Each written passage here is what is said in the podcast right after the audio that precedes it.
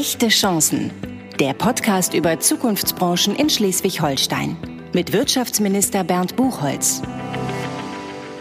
Moin aus Kiel und herzlich willkommen zu einer neuen Folge meines Podcasts Echte Chancen. Mein Name ist Bernd Buchholz, ich bin Wirtschaftsminister in Schleswig-Holstein und begrüße in dieser Reihe Menschen, die das Land prägen. Meist auf eine Art und Weise, wie man es nicht unbedingt vermutet, aber ähm, unternehmerisch, forscherisch, wissenschaftlich oder anders. Äh, heute Abend sitzt ein Unternehmer vor mir. Ähm, per Ledermann leitet Edding. Guten Abend, Herr Ledermann. Schönen guten Abend. Vielen Dank, dass ich hier sein darf. Sehr gern, denn äh, bei Edding, den schwarzen Edding, den man rausholt, um was weiß ich zu beschriften, den hat irgendwie jeder jetzt bildlich sofort in dem Kopf. Ein Traditionsunternehmen, von dem man gar nicht unbedingt weiß, dass es in Schleswig-Holstein zu Hause ist. Das ist so, ja. Und viele denken tatsächlich auch wegen des Namens, äh, äh, haben die eher so einen angloamerikanischen Bezug, dass das irgendwie, neulich sagte einer, ich dachte immer, das wäre Editing zusammengezogen oder sowas und dadurch ein Kunstname. Aber tatsächlich geht's auf einen der beiden Gründer äh, zusammen, der, der leider im April diesen Jahres verstorben ist, äh, nämlich Karl Wilhelm Edding. Äh, und äh, von daher tragen wir immer noch mit Stolz seinen Namen. Der Gründer, der diese Firma wann gegründet hat? 1960 zusammen mit meinem Vater, zwei Schulfreunde, die sich, äh, nachdem sie durch die Welt getingelt sind, irgendwann wiedergefunden haben. Und äh, wo der eine, äh, eben Herr Edding, bei einem japanischen Geschäftsfreund ähm, so einen man kann noch gar nicht sagen, so einen Marker oder so gesehen haben. Das war mir ja damals ein Fläschchen, wo so ein Filz drin steckte oben. Und den äh, hat er ihm abgeschnackt und äh, kam damit zu meinem Vater und hat gesagt, biete das doch mal deinem Chef an. Mein Vater hat damals bei einer Firma gearbeitet, die so Büromaterialien verkauft hat, ob die interessiert sind. Der hat abgewunken und dann haben die beiden gesagt, komm, das versuchen wir selbst. Haben dann, das 1960 war das ja alles nicht so einfach, ähm, ohne irgendwelches Kapital äh, nach äh, Japan ähm, hauptsächlich Briefe geschrieben, was auch äh, mit Übersetzungshilfe von einer befreundeten Japanerin, die hier lebte, und dann äh, tatsächlich äh, den Hersteller überzeugt, ihnen auch mit 120 äh, äh, Tagen Zahlungsziel äh, eine größere Ladung der Stifte nach Deutschland zu schicken, die sie dann sehr schnell geschafft haben zu verkaufen, um innerhalb von 120 Tagen ihre Schulden nach Japan wieder zu bezahlen.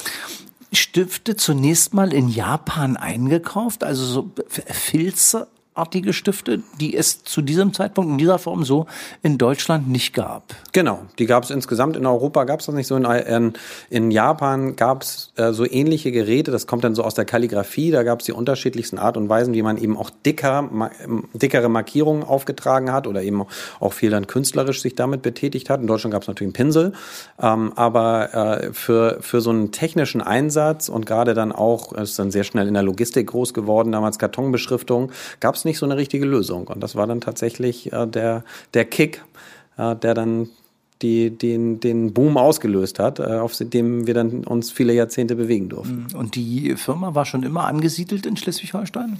Äh, ganz zu Anfang, äh, Herr, Herr Edding lebte damals, sagte man gleich dazu, als möblierter Herr. Äh, bei einer älteren Dame hatte er ein Zimmer äh, in Hamburg und äh, da gab es dann noch kein anderes Büro und dann ähm, gab es irgendwann noch einen Keller in Barmbek, der noch mit angemietet wurde. Und dann äh, aber ging's, äh, wurde es weiter größer. Und damals gab es dann noch Zonenrandförderung äh, und das führte dann nach Arnsburg. Per Liedermann hat als Sohn gedacht, ich lerne mal was, ich studiere mal was und mach mal was und übernehme mal die Firma meines Vaters oder am Anfang eher gar nicht so?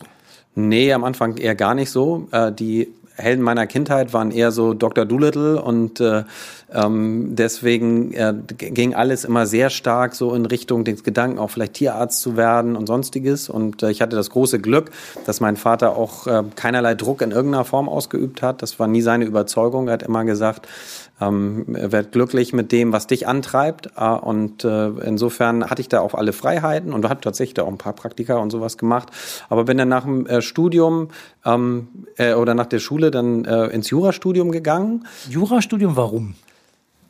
Ich kann es gar nicht mehr so richtig nach. Wie gesagt, ich glaube, in dem Moment äh, nach der Schule habe ich gesagt, Mensch, mich so meine Zeit lang irgendwie in, in die Bibliothek verkriechen und sowas bringt vielleicht auch äh, Spaß. Und wenn schon studieren, dann irgendwie äh, auch richtig. Und dann bin ich aber nach dem äh, Studium äh, in die USA gegangen, ähm, habe da dann noch ein MBA gemacht. Ähm, und äh, war dann irgendwann doch auf der wirtschaftlichen Ecke unterwegs. Ich bin dann äh, in, äh, in der Beratung eine Zeit gewesen und irgendwann gab es dann so einen ganz komischen Moment, da saßen wir damals schon mit einer jungen, wir haben äh, früh Kinder gekriegt, meine Frau und ich, äh, das heißt mit äh, ähm, so langsam Ende 20 mit zwei kleinen Kindern saßen wir ähm, im Oman äh, und dann rief mein Vater an und sagte, du, ich wollte dir nur mal sagen, bei uns steht jetzt mal wieder ein Vorstandswechsel an. Und ich wollte nur mal fragen, kannst du dir vorstellen, ins Unternehmen zu kommen oder nicht? Ähm, und äh, das war das erste Mal, dass wir so äh, bewusst darüber nachgedacht haben. Und da habe ich mit meiner, meiner Frau zwei, drei äh, Nächte in, im Oman in der Wüste tatsächlich auf den Berg geklettert, äh, haben wir irgendwie überlegt, Mensch, wie soll jetzt eigentlich unser Leben weitergehen? Und dann haben wir gesagt, vielleicht brauchst einfach diesen Moment. Und dann ähm, äh, war ich ein paar Monate später äh, bei Edding und habe seitdem nie bereut. Es ist ja durchaus eine Herausforderung, wenn äh, Vater einem so die Latschen dahinstellt, die Schuhe, die recht groß sind. Man übernimmt eine Verantwortung dafür, für ein Unternehmen, das ja einer aufgebaut hat, der auch sicherlich dabei bleibt und zuguckt und äh, macht einem das nicht so ein bisschen ganz engen Hals am Anfang? Naja, das ist schon mit großem Respekt und auch sehr viel Demut, den man sich dem Ganzen nähert. Ich hatte ein tolles Team um mich herum. Ähm, ich hatte einen großartigen, sehr erfahrenen Aufsichtsratsvorsitzenden, der ähm, über 20 Jahre lang bei uns äh, im, äh, im Vorstand tätig war. Ähm, und mein Vater hat etwas gemacht, was ich ihm bis heute nicht hoch genug anrechnen kann. Er hat gesagt, so ich, er war damals Aufsichtsratsvorsitzender. Wenn du jetzt ins Unternehmen kommst, dann gehe ich sofort sofort aus dem Aufsichtsrat raus, weil ich möchte dich nicht kontrollieren. Du weißt aber, ähm, ich, wenn immer du was möchtest, kannst du zu mir kommen. Ich werde zu dir aber nicht kommen. Und das hat er vom ersten Tag hat er das auch an durchgehalten, eingehalten. In der Tat, so ein Übergang, so eine Unternehmensnachfolge, die ist ja nicht nur für denjenigen, der als Nachfolger dabei ist, sondern die ist auch schwer für denjenigen, der loslassen muss. Total. Mhm. Und äh, der was aufgebaut hat und der in ihrem Falle dann aber schon gesehen hatte, naja, okay, der eine oder andere externe Manager, der macht das eben nicht so, wie ich das gut finde und vielleicht noch mehr loslassen muss, wenn dann der eigene Sohn in den Vorstand mit einsteigt. Total. Und ähm, das, was meinem Vater sicherlich äh, den Weg da auch geholfen hat, dass er so viele Projekte hatte, auch außerhalb von Edding, äh, wo er sagte, ich habe meine Bestimmung und ich ich kann das ja sowieso nicht bis oder will das auch nicht bis zu meinem Lebensende. Das soll ja auch weitergehen. Das soll ja auch in die nächste Generation gehen. Und von daher ähm, als e-, eben Ratgeber da zu sein, aber als passiver Ratgeber, das war die Rolle, die er perfekt ausgefüllt hat und war für mich unfassbar wertvoll und äh, ein ganz großes Glück. Edding ist zu diesem Zeitpunkt, als Sie eintreten, 2005, noch immer das Synonym für den Filzstift für die, ich sag mal, die Schreibwarenartikel. Mhm. Und äh, hat eine Situation, in der man sagen muss, hm, okay, alles wird digitaler, alles wird äh, gegebenenfalls auch noch anders und wir sehen vor uns, ja, wer weiß, wie viel man den dicken Edding noch so braucht. Äh, da kommt ein junger neuer Chef ins Haus und muss sich mit einer Zukunft auseinandersetzen, die heißen könnte, ja, schon allein die Umstände da draußen machen es vielleicht zukünftig nicht mehr ganz so interessant, sich nur auf diesem Gebiet zu tummeln. Als Sie eingestiegen sind, hatten Sie solche Überlegungen schon beim Einstieg oder Na, sind die erst später gekommen? Die, die sind dann relativ bald gekommen, weil natürlich waren so die Themen das papierlose Büro und ähnliches, das, das kam äh, schon zu der damaligen Zeit. Ähm, direkt nach dem Einstieg ging es was tatsächlich sehr stark darauf äh, fokussiert, für mich zu lernen, äh, das Unternehmen ein bisschen zu beruhigen nach den vielen äh, Führungswechseln. Aber dann war doch schon sehr schnell dann der Blick eben nach draußen draußen und als dann die ersten Strategiearbeiten losgingen, da war klar, ähm, äh, sich darauf verlassen, dass das auf ewig äh, trägt in dem Modell, wie wir das über viele Jahre hatten, ähm, das wird nicht funktionieren. Und von daher gab schon dann sehr, sehr früh äh, ähm, auch die Impulse zu sagen, Mensch, wir müssen uns auch weiterentwickeln. Die Arbeitswelt verändert sich fundamental mhm. und das wird Auswirkungen auch auf unsere Produkte haben. Und dabei haben wir jetzt einen großen Schritt äh, übersprungen, weil wir über Ihren Lebenweg dazwischen geredet haben. Ähm, aber aus der japanischen äh, Situation der Filzstifte, die man einkauft und dann weiterverkauft, ist ja ein eigener Produktionsbetrieb geworden, der äh, erstmal diese, diese Schreibwarenartikel selbst herstellt. Ja, wobei ähm, ich ich sage immer mal, Herr, Herr, Herr Edding und mein Vater waren extrem fortschrittlich in dem Blick darauf, dass sie sich ihre, die Wertschöpfungskette schon sehr genau angeguckt haben und nie gesagt haben, wir müssen komplett vertikal alles beherrschen, was da drin in der Wertschöpfungskette steckt. Und insbesondere das Thema Produktion war für sie kein Muss. Ähm, äh, ähm, die, die Frage war immer, wo steckt, steckt der Mehrwert drin? Und das war bei den beiden, dass sie ein Auge dafür hatten, was Produkte sind, die wirklich Mehrwert bringen, wirklich Nutzen bringen, ähm, dass sie ein Auge für Qualität hatten. Gerade Herr Edding war äh, da an der Stelle der Techniker und mein Vater war ähm, immer schon ein großartiger äh, Marketier und Vertriebler. Ähm, der, äh, und die beiden haben sich da sehr stark ergänzt. Aber das heißt, Produktion, Produktion war kein Selbstzweck. War kein, hat aber trotzdem ja stattgefunden in Ahrensburg. Ja, die hat in Ahrensburg stattgefunden in einem gewissen Umfang, wobei Japan immer ein, bis heute ein wichtiger Lieferort ist, ähm, weil eben manche Technologien bis heute in Japan so gut sind äh, wie nirgendwo anders. Die Technologie eben immer noch äh, sehr, sehr weit ist. Mittlerweile ist es so, ähm, dass wir auch einen, einen großen äh, Produktionsstandort in Deutschland haben, tatsächlich nicht in Ahrensburg, sondern in Bautzen. Ähm, das ist äh, dann damals äh, von der Treuhand äh, die Markantwerke ähm, aus der DDR-Zeit übernommen.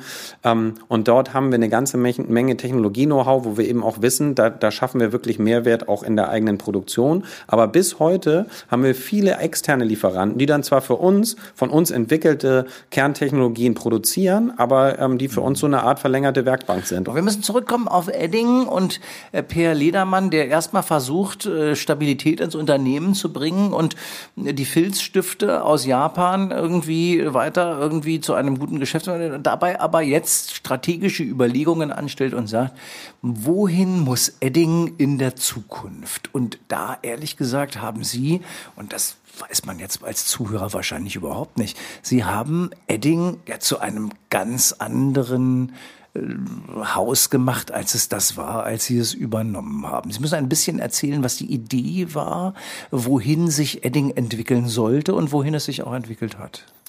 Ja, die Frage, die wir uns gestellt haben, ist, ähm, äh, und die haben wir uns nicht nur selbst gestellt, sondern die haben wir insbesondere natürlich auch den Nutzern unserer Produkte gestellt. Ähm, was ist das, was Edding an Mehrwert bringt. Und das jetzt losgelöst mal vom Produkt, sondern die Frage dahinter. Und dann gibt es natürlich technologische Eigenschaften, dass wir uns mit Tinte auskennen und damit, äh, wie Tinte auf Oberflächen kommt. Das ist äh, eine technische Seite. Ähm, aber dahinter steht noch was. Edding steht sehr viel dafür, Informationen sichtbar zu machen, Gefühle auszudrücken, Persönlichkeit auszudrücken. Ähm, äh, Im Endeffekt ist ein Stift ja nichts ohne denjenigen, der es in der Hand hat. Und dann entsteht ja in dem Moment der, der Zauber, dass das, was man in seinem Kopf oder in seinem Herzen trägt, sichtbar wird. Und das kann ja über viele Medien passieren. Das muss ja nicht über den Stift passieren. Und das hat uns letztlich ähm, erlaubt, sehr viel weiter zu denken und dann uns in Bereiche reinzubewegen, die sich dann auch von dem klassischen Stift gelöst haben und die dann auch in in gewisser Weise zeitlos sind, weil sie nicht äh, von einem Verhalten abhängig sind, von, sondern von der grundsätzlichen Frage, solange wir eigene Persönlichkeiten, eigene Gedanken, eigene Ideen, solange wir Informationen haben, äh, die auch äh, sichtbar gemacht werden sollen, äh, solange finden wir auch Anwendungsfelder. Sagen Sie mal Beispiele dafür, sich ausdrücken, jetzt nicht nur mit dem Stift, sondern anders. Was sind das für Produkte? Themen wie Spraydosen, wie auch Anwendungen durchaus mit dem Stift, wo man sagt hat, aber da sind wir noch nicht so im kreativen Bereich oder ähnliches.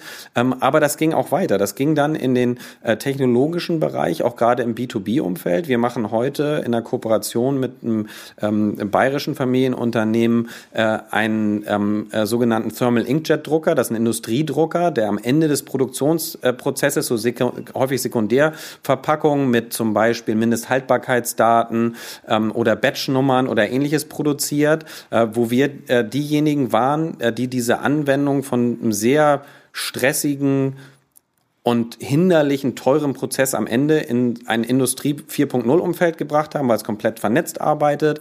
Wir haben äh, eine Kooperation und mittlerweile auch eine Beteiligung an einem äh, Startup in Chemnitz, das eine Tinte entwickelt hat, äh, in der man in Informationen verstecken kann, die man dann mit einem kapazitiven Display, zum Beispiel mit dem Handy, wieder sichtbar machen kann.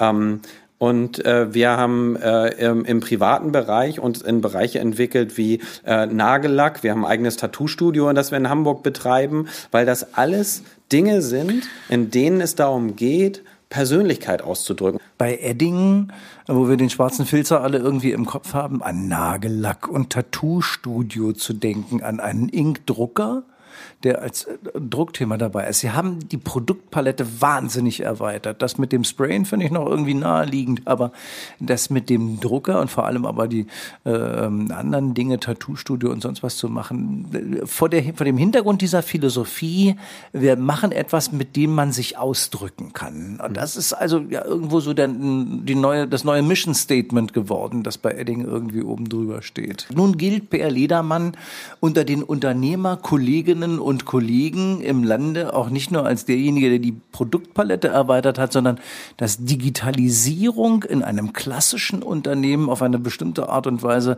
bei Edding auch irgendwie eine besondere Rolle spielt. Das müssen Sie erläutern.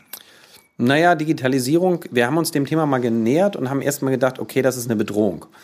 Denn äh, viele unserer Anwendungen äh, sind eben gerade, wir werden viel in der Industrie eingesetzt und da ist eine manuelle Markierung äh, zum einen teuer und zum zweiten fehleranfällig.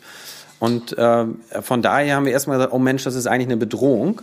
Ähm, und haben dann äh, äh, damals angefangen und gesagt, Mensch, wo sind denn Gefahren, Substituier äh, Substitutionsgefahren? Und da haben wir sehr schnell gesehen, eigentlich liegen da drin eine Menge Chancen, weil wir darüber dann eben gesehen haben, ähm, es gibt äh, Hybridtechnologien, die beides verbinden. Ich habe über das, äh, die Kooperation mit dem Startup gesprochen, dass Tinte digital oder Informationen in Tinte digital äh, auslesbar machen kann. Ähm, äh, und es ist auf der anderen Seite eben auch so, dass äh, Digitalisierung ähm, ja nur ein Medium ist. Das heißt, unsere, ne, Sie haben von unserer Mission gesprochen. Da ist es ja am Ende egal, ob wir die über eine digitale oder eine analoge Lösung bringen oder ob es eine Mischform ist. Schon klar, aber man muss auch eben diese Chancen sehen. Und ich sage jetzt mal, der Adding Code also die Tinte, die irgendwie äh, nicht sichtbar ist, aber die man auslesen kann, mit der man also Informationen unsichtbar quasi auf bestimmten Dingen weiterträgt, das ist ja schon etwas, die Idee muss man erstmal haben. Die Idee hatten Sie oder haben Sie irgendwo mit aufgenommen oder eingekauft? Ja, wir haben dann äh, tatsächlich in der der frühen Phase schon angefangen, äh, sehr äh, wach auch nach draußen zu gucken. Ähm, äh, hatten ein tolles Team bei uns im Corporate Innovation Management, die nach draußen geguckt hat, Mensch, welche Technologien entstehen. Und so haben wir damals dieses Startup in Chemnitz kennengelernt und haben gesagt, Mensch, lass uns doch mal zusammensitzen. Und dann hat man auch gesehen, unsere Tintenkompetenz zusammen mit der vor allem sehr stark Software- und AI-Kompetenz, die bei denen in diesem Startup waren, die haben dann eben ermöglicht, diesen Adding-Code zu entwickeln ähm, was eben tatsächlich genau das ist, ein klassisches Druckprodukt, aber in dem eben Informationen sind, die man nicht auf den ersten Blick sieht, sondern die, die da drin unsichtbar verschlüsselt sind und erst ähm, äh, über das Auslesen mit einem kapazitiven Display und die dann werden. völlig neue Einsatzmöglichkeiten genau. schaffen. Easy Check steht bei mir auf einem Zettel. Was mhm. ist das denn, Herr Lehner? Ja, das ist tatsächlich, wenn man so will, äh, der erste Weg jetzt in, äh, in die Wirklichkeit dieser Technologie, die erste Anwendung. Ähm, das ist äh, die Unternehmen, ähm, ich weiß nicht, wie das in den Behörden ist, die eine große Fahrzeugflotte haben, wissen, aus versicherungstechnischen Gründen müssen sie aufpassen, dass die Mitarbeiter, die diese Fahrzeuge fahren, auch ihren Führerschein haben. Dafür müssen sie regelmäßig die Leute reinkommen lassen ins Haus und sich den Führerschein zeigen lassen. Ähm, das ist ärgerlich, wenn man äh, äh, wie einige Unternehmen Tausende von Leute haben, die eigentlich im Außendienst unterwegs sein sollen und beim Kunden, die sollen nicht ständig zurückkommen und zu zeigen, ich habe übrigens noch einen Führerschein. Die Möglichkeit, die es da jetzt gibt, ist, es ist ein Aufkleber, in dem der, äh, eben diese Technologie äh, drin verdruckt ist. Den sieht man nicht, der ist durchsichtig. Wir haben auch mit Ihren Kollegen im Verkehrsministerium äh, gesprochen. Die dürfen auch aufgebracht werden auf den Führerschein. Ähm, äh, die, äh, ähm, äh, wie gesagt, man sieht's nicht. Die werden jetzt in regelmäßigen äh, Abständen, kriegt der Kollege im Außendienst die Aufforderung, beweis mir mal, dass du deinen Führerschein hast. Der nimmt seinen Führerschein, legt ihn aufs Handy, streicht einmal mit dem Finger drüber und äh, äh, im Flottenmanagement des Unternehmens gibt die Info ein, der Kollege hat seinen Führerschein. Sensationell. Also ja. und das äh, in einem Unternehmen, dass diese Chance der Digitalisierung, diese Chance von neuen Möglichkeiten eben in einem Traditionsunternehmen umsetzt. Dafür genau in der Tat und mit solchen Sachen muss man offen sein für immer neue Ideen und eine Unternehmenskultur haben, bei der die Mitarbeiterinnen und Mitarbeiter mitziehen, ähm, ja hungrig zu sein, auch Neues zu machen und nicht nur in altbewährtem ähm, festzusitzen. Wie, wie schaffen Sie das im Haus? Ja, ich glaube, dass äh, auch an der Stelle, auch das gilt für meinen, meinen Vater wie ein Edding. Und ich habe ja vorhin gesagt, Gehalt meiner Kindheit ist Dr. Doolittle und wahrscheinlich ist das die Brücke, die man noch schlagen kann. Das ist auch ein bisschen Abenteuerlust und Forscherdrang, die damit verbunden sind. Und das war bei, bei ähm, äh, unseren Gründern so und äh, ich glaube, das ist auch bei mir sehr stark so. Ähm, das bringt einfach Spaß und das steckt an und natürlich schart man dann auch äh, Leute um sich, die das auch haben. Und dadurch haben wir so eine Kultur im Unternehmen, die eben genau diese Themen auszuprobieren, äh, auch nicht daran zugrunde zu gehen, wenn mal was nicht funktioniert, aber eben lieber zu sagen, ich will mal eine Chance ausprobieren, äh, als dass ich sie liegen lasse und die Flaschenpost vorbeischwimmen lasse. Ähm, ich gucke lieber mal rein und gehe das Risiko ein, dass mal was nicht funktioniert.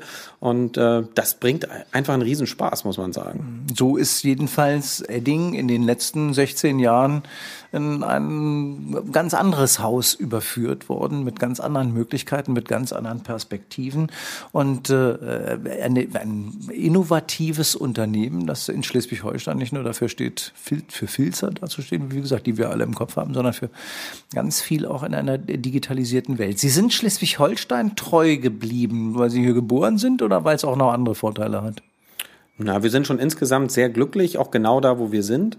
Ähm, äh, zum einen äh, äh, muss man, da brauchen wir auch nicht drum herum reden, wir haben natürlich in Arnsburg eine schöne Lage, weil wir einerseits ähm, die Vorzüge de, des größeren Platzes und äh, äh, der Ruhe haben ähm, und andererseits äh, sind wir noch im Einzugsgebiet äh, von Hamburg. Sehen nicht alle unsere Mitarbeiter so, die aus Hamburg pendeln, aber doch sehr, sehr viele. Ähm, das ist der Vorzug der Metropolregion. Das, das ist der Vorzug sagen. der Metropolregion, da brauchen wir auch gar nicht drum herum reden. Ähm, ich will aber auch äh, nicht verhehlen, dass sicherlich auch ähm, eine hohe Überzeugung ähm, gerade auch bei uns äh, in der Eigentümerfamilie liegt. Ähm, die Länder, in denen wir sonst eben Aktivitäten haben. Ich habe gesagt, wir haben Wildreservat in Namibia. Meine Eltern haben auf Island gelebt und das ist heute noch so ein Refugium für uns. Wir sind einfach naturnah ähm, und äh, das ist das Wunderschöne an Schleswig-Holstein, dass man eben beides haben kann. Wir können äh, sehr großartig unserem Geschäft nachgehen und trotzdem ähm, haben wir eben auch die Möglichkeit, die äh, ähm, Vorzüge, die einfach dieses wunderschöne Bundesland hat, zu genießen. Hightech in einem Traditionsunternehmen in einem Bundesland, wo andere Leute Urlaub machen wollen. Das ist schon ein Umfeld, das äh, geht schon ganz gut. Genau, genau. So. Bei mir ist äh, Peer Ledermann, der Edding leitet, ein Traditionsunternehmen und der sich jetzt zum Schluss auch von mir drei kurze Fragen anhören muss, mit der Bitte um drei kurze Antworten. Mhm. Die besten Ideen habe ich. Äh, tatsächlich in der Natur. Äh, ich, äh, in dem Moment, wo ich nachdenken muss, gehe ich bei uns um die Ecke in den Wald ähm, und äh, ja, da kommen die Ideen. Mein liebster Ort in Schleswig-Holstein. Auf dem Rücken meines Islandpferdes, ähm, äh, wenn wir äh, auch an der Stelle wieder mit den guten Ideen durch den Wald reiten können. Am meisten inspiriert hat mich Sicherlich in vielerlei Hinsicht die, unsere beiden Gründer. Äh, ich habe es gesagt, in ihrer Art und Weise den Menschen auf Augenhöhe und einer Begeisterung für Vielfalt äh, und Authentizität zu begegnen. Ähm, das ist, war schon was sehr Besonderes, was mich bis heute prägt. Per Ledermann, der CEO im Vorstand von Edding, äh, der äh, mit Namibia und Island an vielen Teilen der Welt unterwegs ist, der einen Filzstiftehersteller zu einem digitalisierten, viel breiter aufgestellten Unternehmen gemacht hat, eine börsennotierte AG führt und das im Umfeld, da wo andere Leute Urlaub machen. Schön, dass Sie heute Abend dabei waren. Es hat mir Spaß gemacht. Ich hoffe, Sie hatten auch Spaß beim Vielen Dank, Zuhören. Herr und äh, ja, wenn Sie beim nächsten Mal dabei sind, gibt es vielleicht wieder einen interessanten Gast, der auch Ihnen Spaß machen kann. Vielen Dank fürs Zuhören.